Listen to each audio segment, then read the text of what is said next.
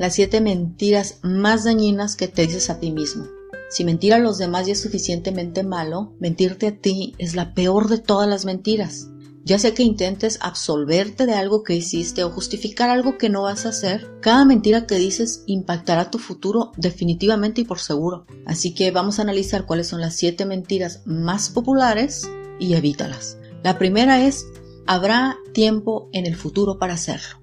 Bueno, ¿quieres hacerlo o no? A menudo disfrutamos la idea de hacer algo, pero carecemos del interés o la determinación de dedicarle tiempo, trabajo o sacrificio para que esto suceda. Por ejemplo, tocar la guitarra puede sonar divertido para ti, pero la idea de dedicarle horas de trabajo en un nivel mediocre no es atractiva. Si realmente quieres hacerlo, encontrarás una manera, y si no, encontrarás mil formas de postergarlo. Date cuenta que solo tú eliges cómo vas a gastar tu tiempo. El número dos es puedo cambiar a otra persona. Y aquí te invito a reírte conmigo porque si piensas tan solo en lo difícil que es cambiarte a ti mismo, cualquier cambio es extremadamente desafiante incluso cuando estás altamente motivado. Lo más probable es que la persona que quieras cambiar pues no, no esté tan entusiasmada como tú. Así que déjame que te diga, tienes la batalla perdida en tus manos. Si es vital que la otra persona cambie, bueno, puedes hablar acerca de este asunto y si no, pues alejarte sería lo más correcto. No le vayas a, cobrar a la persona la factura de no cambiar como tú quieres, ¿no?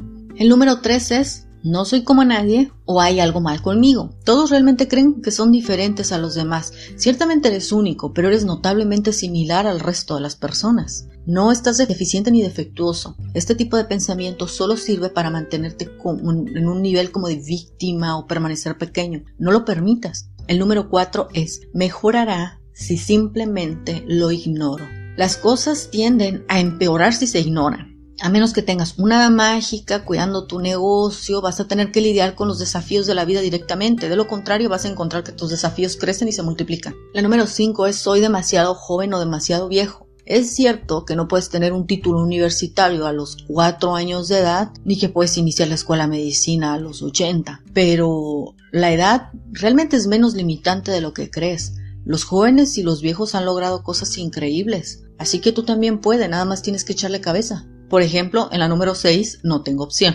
¿Qué tal esa, eh? Tienes más opciones de las que te puedes imaginar. Tus acciones y pensamientos habituales son limitantes. Abre tu mente y todas las posibilidades. Siempre hay opciones. Haz una lluvia de ideas con algún familiar o algún amigo o busca en internet. Siempre hay forma de hacerlo. Hay este este patrón en el marketing que significa Siempre la gente te va a decir que sí, solo tienes que reformular la misma pregunta de mil formas diferentes y en una te van a decir que sí. Entonces, por supuesto que hay opciones. Y la número siete es no quiero hacer el ridículo. La mayoría de nosotros por demasiado inhibido. Ya no eres un adolescente, es hora de dejar el miedo y las opiniones de los demás a un lado. Una vida se debe vivir de forma audaz. Vas a recibir algunos comentarios negativos, a veces buenos, sí, como todos. Sin embargo, a cuando te sientas tímido y recibas comentarios negativos, trata de hacerlos a un lado. No finques tu futuro en las palabras de otra persona. Realmente no vale la pena, ¿eh? Y por lo demás, recuerda que el 99% de las veces a nadie le importa lo que hagas aunque expresen su opinión.